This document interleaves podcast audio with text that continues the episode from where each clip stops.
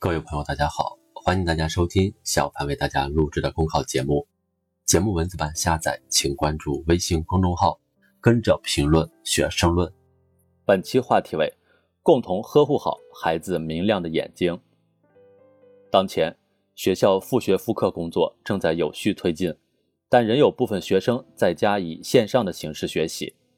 由于户外活动大大减少，学习娱乐等活动转移到网上。不少家长对孩子们的用眼卫生感到忧心。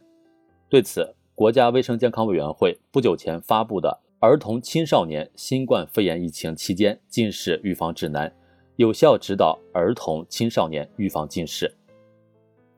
习近平总书记一直关心青少年视力健康问题，强调全社会都要行动起来，共同呵护好孩子的眼睛，让他们拥有一个光明的未来。当前。我国儿童青少年近视率居高不下，不断攀升，且呈现低龄化、重度化、发展快、程度深的趋势。这是一个关系国家和民族未来的大问题，必须高度重视，不能任其发展。有序复学复课，不能忽视孩子的视力健康。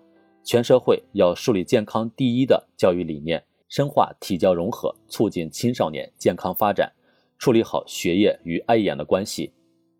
完成学业，爱护眼睛两不误，需要学校合理安排教育教学，让孩子在线时间短一点；也需要家长克制住报班冲动，让孩子学业负担轻一点。根据预防指引，线上学习时间，小学生每天不超过二点五小时，中学生每天不超过四小时。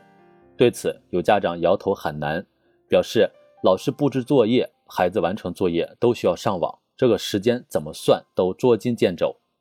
现实中，眼看着春季学期剩余的时间越来越短，课业任务尚待完成，学习的紧迫性可以理解，但这不能以孩子健康为代价，用视力换成绩。在控制线上学习总时长的同时，还应该安排好活动性休息时间，让孩子在上课之余看看远、望望绿、做做眼保健操，尽最大可能接触自然光线，减缓视疲劳，保护视力。需要安排好孩子的居家活动，拒绝电子保姆，预防孩子近视。家长思想上首先不能近视。一些家长也知道电子产品看多了伤眼睛，但常常火烧眉毛顾眼前，孩子馋人就把动画片、电子游戏扔给孩子，家长借此脱身。特别是当前新冠肺炎疫情还有很大不确定性，很多孩子仍然不能出门。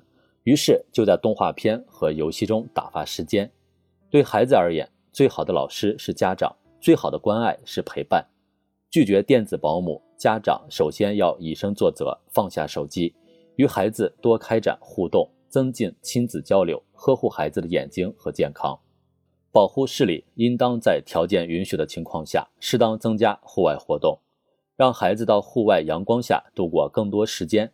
能够有效预防和控制近视。如果当地疫情防控条件允许，家长可以多带孩子参加户外活动，在小区里跳跳绳、拍拍球、做做健身操。特别是已有近视苗头的孩子，应当进一步增加户外活动时间，延缓近视发展。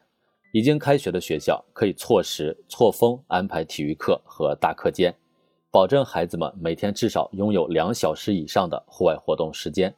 还可以鼓励有条件的孩子步行上下学，增加户外时间等等。防控儿童青少年近视是一项系统工程，也是公共卫生问题，需要政府、学校、医疗卫生机构、家庭、学生等各方面的共同努力。全社会应当关心、支持、参与儿童青少年视力保护，营造政府主导、部门配合、专家指导、学校教育、家庭关注的良好氛围，早发现、早干预。帮助孩子养成受益一生的爱眼护眼好习惯。本节目所选文章均来自人民网、求是网、学习强国。申论复习，请关注微信公众号，跟着评论学申论。